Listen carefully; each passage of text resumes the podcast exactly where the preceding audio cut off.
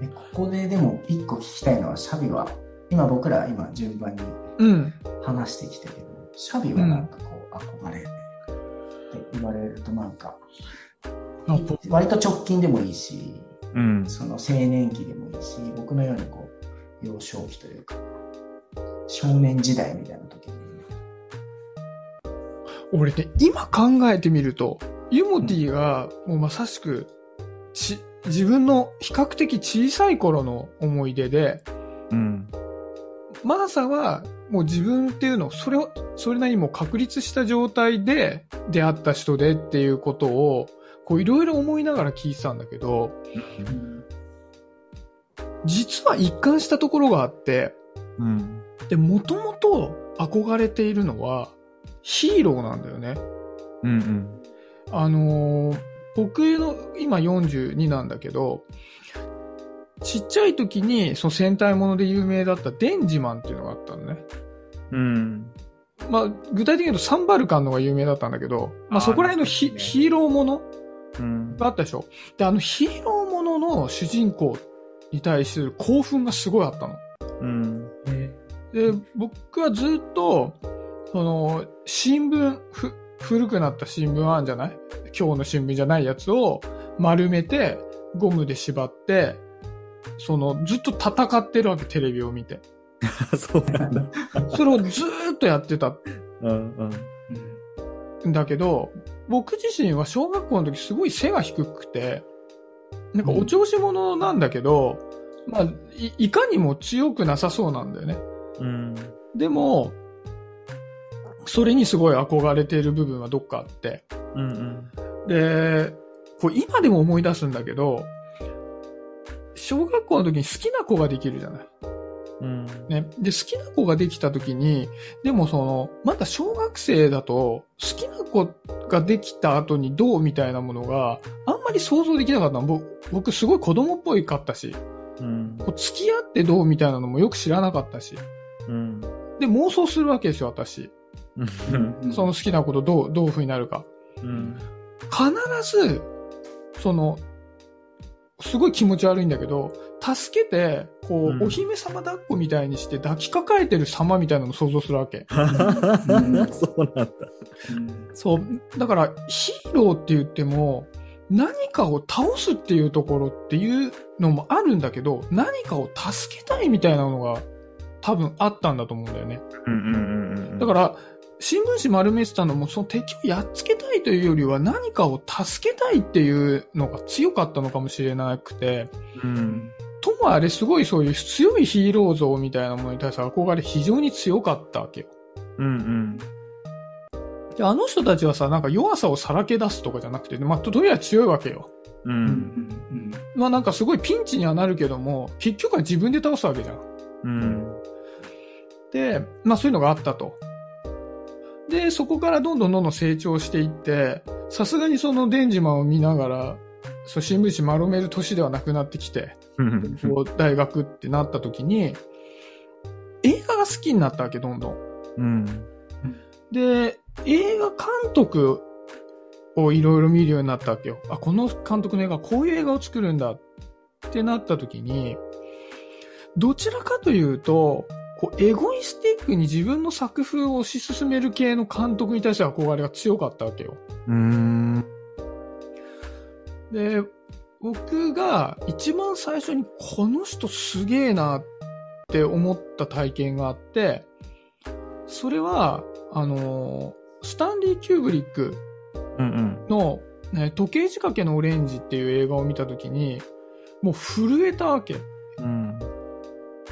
で、なんで震えたかっていうと、まあそういろいろな要素があるんだけど、あの中で雨に歌えばっていう、もっと古い映画の曲が流れてきて、うん。で、まあ主人公がそれを口ずさんだりするんだけど、主人公はすごい、まあ悪党なんだよね。うん。で、人に攻撃しながらそれを歌ったりする。うん。で、その人が、そのまあ主人公がまあ紆余曲折あって、まあ最終的にその人すごい痛い目見るんだけど、最後にまあ元に戻るみたいな話なのね。その悪党に戻っていくっていう話なんだけど、その映画がまあ終わるじゃない。終わった後に、まあ、エンドロールが流れたところで、その雨に歌えばが原曲で流れるんだよね。うんうん。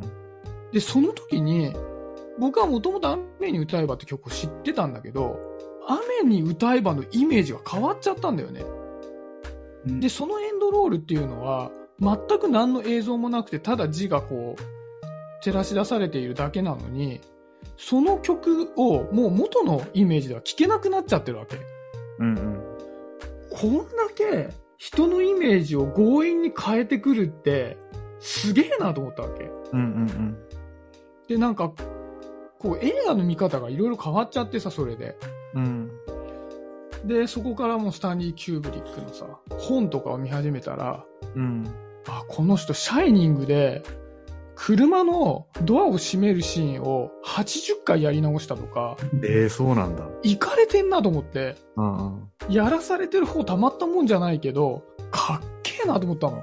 うんうんうんいやもう絶対に曲げねえっていうさ、うんで、10年に1回ぐらいしか映画を撮らないわけよ。まあ、そりゃそうだよね、そんなずっとやってさ、ドア閉めるだけで。うん。で、そういうのにすごい憧れてて、うん。で、その後に、やっぱ映画見てって憧れるのも、すごいその人の作風を持ってる人に憧れるわけよ。うん。いわゆるその、まあそのハリウッドのさ、まあこの俳優さんが出てます、人気です、みたいなんじゃなくて、うん。もうあくまで監督の作風が強く出ているものに憧れてさ、うん。だからそれも、大きく言うと強いヒーローなんだろうね、自分にとって。うんうんこの世界に、俺を、の、この作品を見ろっていう、うん。う。うんんそこに、まあ、震えるんだな。で、一方で、まあ、未だにそうなんだけど、そういう要素がないんだよね。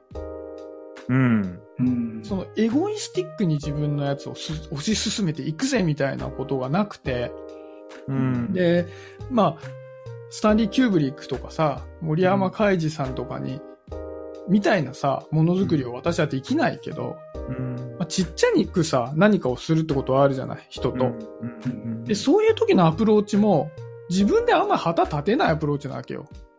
うん。うんその内側の熱量だけどんどん上げてって、うん。最終的になんかいろんなの組み上げてって、出来上がればいいやみたいなスタイルなわけ。うんうんエゴイスティックさがないんだよ。うん。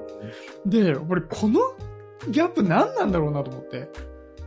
確かに。まあ、俺の場合はね、その実際にダンス習いに行ったとか、うんまあ、ユモティだとボクシング習ったとかっていうふうに、その、自分にその影響を受けたものをこう取り入れる、まあ、行動を通して取り入れるみたいな形に結果的につながっていいったけど、シャビに関してはそれはなんか思い当たるところがないっていうところ？ない。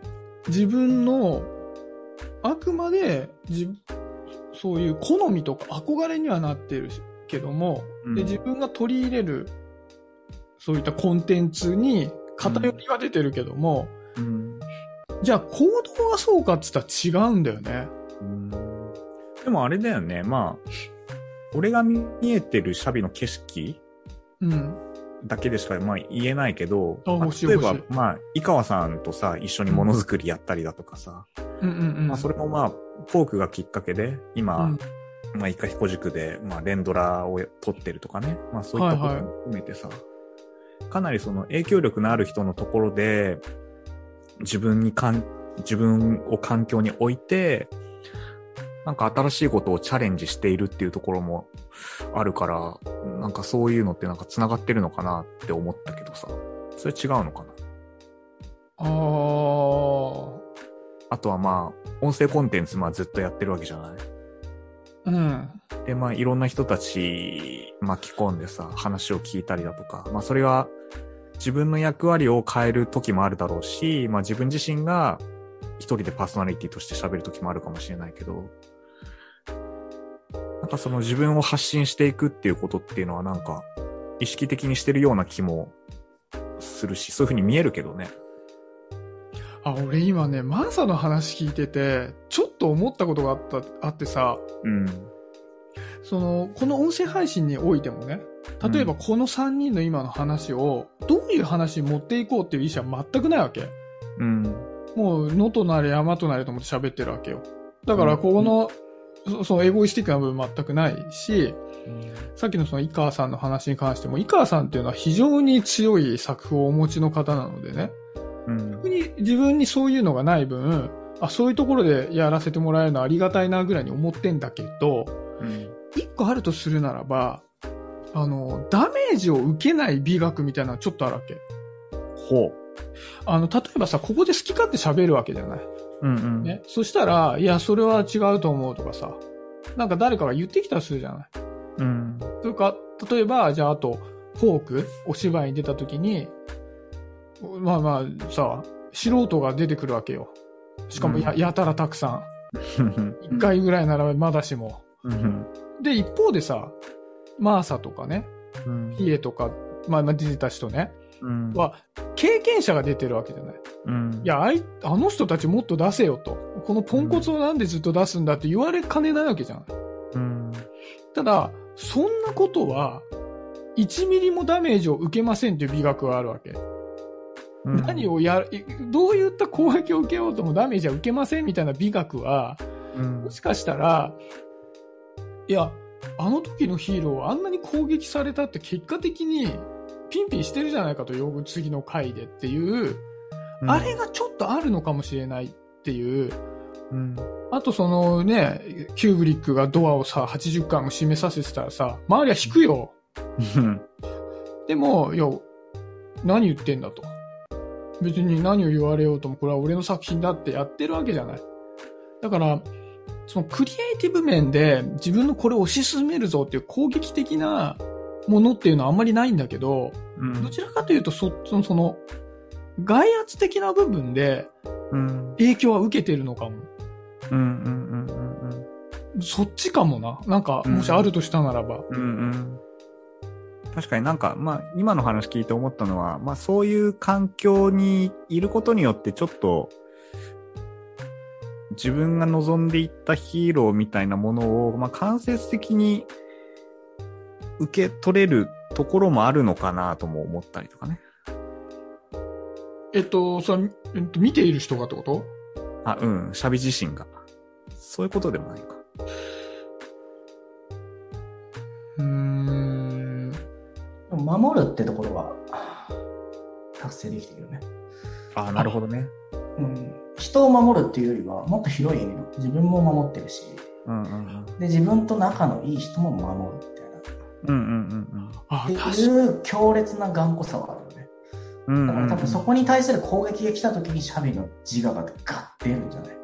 お前ふざけんなよっていう強烈なシャビが奥にいて、で、その自分たち、その仲良くやって、ふわふわやってるその仲良しのグループに、時々こう矢が来た時に矢をバキって掴まれて、おい、誰だみたいなシャビヒーそう。で、それを、その発動条件は守るってところなの。攻撃して相手を壊滅させるんじゃなくて、あ、確かに。あのーそうかも。何か、前このラジオでこの3人の中で話したかかどうかちょっと忘れちゃったんだけど、なんかこうみんなでやってる時に、どういうものを作るかっていうことに対する執着がほぼないんだけど、ただ、その中で、こう、浮かばれない人とかさ、なんかちょっと仲間外れになっちゃってるとか、入りたいのに入れない人とかね、輪に。そういう人が、断じてあってはならないみたいなものは、割と強く持ってて。そこはもしかしたら、小学校の時の、その、妄想していた自分、好きなことを勝手に助けるのを妄想してた自分と、ちょっと近いかもね。うん。それはすごく納得した。なんか、話を聞いて。そう、どうしてもだから、ね、映画に対する憧れでいくとさ、その人たちの創作の部分でのさ、うん。なんでああいうね、ものをなんで作れないんだみたいな思ってたけど、うん多分違うとこなんだね、出てるのが。うん。うん。いや、なんかすげえいい回だ。シャビが、あの、なかなか言語ができていなかったヒーロー像がそうね。出されてきたね。だ結構内向きに発揮されてるね。うんうんうんうんううんん。そうかも、そうかも。でもなんかいいいいヒーロー像だね。人を守るってね。攻撃するっていうのも、まあもちろんかっこいい。男の美学としてかっこいいのはあるけど、守る方もなんか素敵だよね。うーん。はあ、まあ確かにそうだね。なんかそっちに憧れるけどね。うん。なんかね、やっぱり僕の世代で言うと、ダウンタウンがひ非常にヒーローだった時代なのでさ、まあ今もそうだけど、なんかああいうもうさ、排他的なさ、感じで作品作るのかっけえなと思ってたしね。うんうんうん。うん。いや、なるほどなシャビの中にはさ、そのエゴイスティックな自分うん。はいない、いないの、全く。いや、エゴイスティックにしたい感じはあるよ。ねえ、なんか、さっき憧れの話をしててさ、うん。キューブリックが出てくる人ってさ、1%もいないとは思えないんだよね。なんかしかも時計仕掛けのオレンジっていうさ、その一番尖った映画じゃん。物議を醸してさ。うん。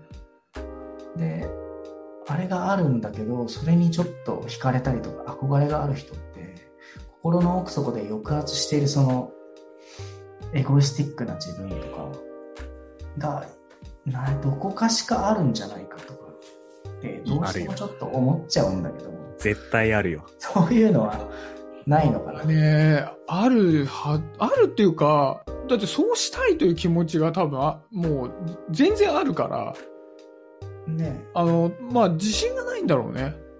うん。じゃああれだ、その本当に憧れっていうか、心の奥底にもあるし、そうなりたいっていう気持ちもあるみたいなとこの憧れなんだ。うん、で、憧れって、で、その憧れ方が、やっぱりその、すごいカリスマ的な経営者とかさ、うん。じゃあボクシングの世界チャンピオン、さっき MT ボクシングやってたけど、ボクシングの世界チャンピオンとか、そういうとこじゃなくて、どうしても映画を撮るとか、小説を書きますとかさ、なんかそっちの方の憧れが強いあまりに、うんなんかそれはできないみたいな感覚があるわけよ。うん。なんかその、だどうやって撮ったらいいのかよくわかんないくて無理とかさ。うん そう、もう単純に自分が憧れてる路線と、自分の底の部分での自信のなさが、うんそうさせてると思う。エゴイスティックなやつね。うー。うんん。前、そのポークに出るきっかけの話の時にさ、まあその、感情表出の話を多分してたと思うんだけどさ、うん。まあ普段なかなか隠していたり、まあ思っているけど出せないような感情みたいなものを、うんうん。まあ劇とか物語の中で役を通して出せるのがまあ気持ちいいとか、まあそういったことをやってみたいみたいなことを確か言ってたと思うの。うんうん。でも多分その源泉って、シャビがなんかずっと前から言ってる、なんかその、俺は常に怒ってると。うんうん。実は怒っていて、うんうん。そういうなんか、あの、自分の中での不甲斐なさなのかもしれないし、社会に対してのなんか怒りなのかもしれないけど、なんかそういったものが、なんか強く憧れと影響しし合ってるみたいなことってないの、うんなんかありそうだよね、それねあ。りそうだね。あーあ、それ、あの、怒ってるっていうところもす多分そうなんだろうけど、なんか理屈を言うことに対する虚しさがあるわけ、常に。あ理屈を言うっていうのは、自分が、なんかその社社会に対して、まあ理屈っていうのはプロセスがあるものだから、必ず伝わるよねっていうことで使ってるけど、本当はこれじゃないことを伝えたいんだよっていう気持ちがあるわけ。うんこれじゃないって。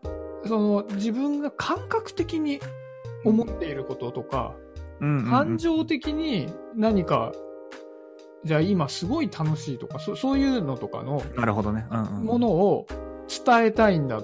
うん。なんか理屈の部分ではないんだよっていうのがうんすごいあるけど、うんそれは、うん、すごい幼稚なことで、あんまり価値がないんじゃないかっていう自信のなさがあって、で、そこがそのポークっていうね、お芝居をしたことで、まあその理屈をこねられないわけよね。うん。あの、理屈をこねる部分はもう決まっちゃってるからさ、うん。う文章で。んうんうんうんで、後でこっちでコントロールできるのは、感情的な部分だけなんだよね。感覚的な部分しかコントロールができなくて、うん。それが自分にとっては非常に満たされた部分だったね。うんうんうんああ、やっとこれでやっていいんだっていう。うんうん。どうしてもさ、その理屈の部分が使えちゃうと自分はさ、逃げで使っちゃうんだよ。うんうん。あ、こっちはだって理解できるよね、だってって。うん理解できないんだったらそっちはが悪いでしょ、だって。ちゃんと言ってんだが、みたいなのが言えてるんだよ、どうにか。うんどうにかそういうエクスキューズができるんだけど、まあそこは封じられちゃっているわけで、うんそこが僕にとっては非常に嬉しかったね。うんうんやったことがなかったし。うんうんただなんかそれが、例えばその映像を撮ったり、まあなんか音楽を作ってみるなり、なんかそういったことで、やるっていう経験がないっていうだけかもしれないね。うんうんうんうんもしかしたら何でもいいから撮ってみたらいいじゃん、みたいなことで言ったら、なんかやるのかもしれないけど、うんうんうんうん。まあ確かにそうだな。うん。なんかカウンセリングみたいになっちゃって、申し訳ない。深掘っちゃいましたね。